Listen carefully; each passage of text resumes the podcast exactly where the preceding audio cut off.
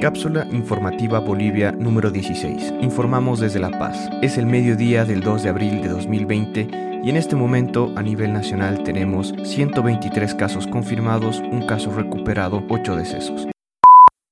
Estas son las noticias verificadas más importantes de la jornada. 1. Esta mañana llegó la donación de insumos de fundación privada para Bolivia.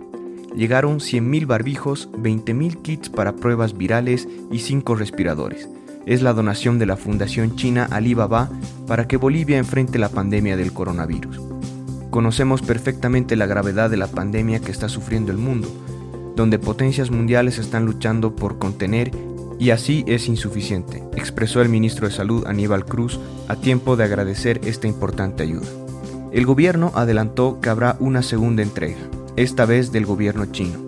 Esta consistirá en trajes para médicos, medidores de temperatura y lentes de protección. 2.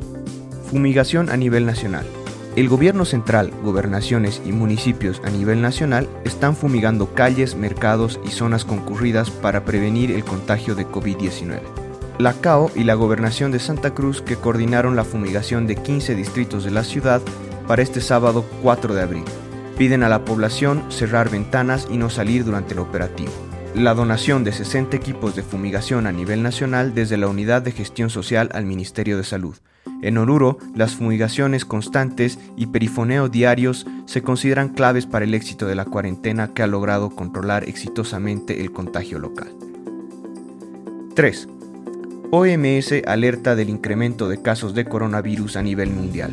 En una semana se han duplicado los casos de coronavirus en el mundo. Se prevé que en pocos días se llegarán al millón de casos a nivel mundial y se sobrepasarán las 50.000 muertes a causa del COVID-19. Tedros Adamon Ghebreyesus en conferencia de prensa expresó su preocupación por países de América Central, del Sur y África, cuyas condiciones de salud son limitadas, es fundamental asegurarnos de que estos países estén bien equipados para detectar, probar, aislar y tratar casos e identificar contactos, declaró.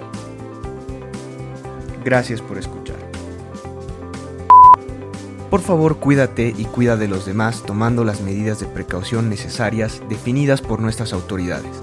Si tienes alguna duda o presentas fiebre, tos seca y dificultad para respirar, Llama para pedir ayuda a las líneas gratuitas 810-1104 y 810-1106.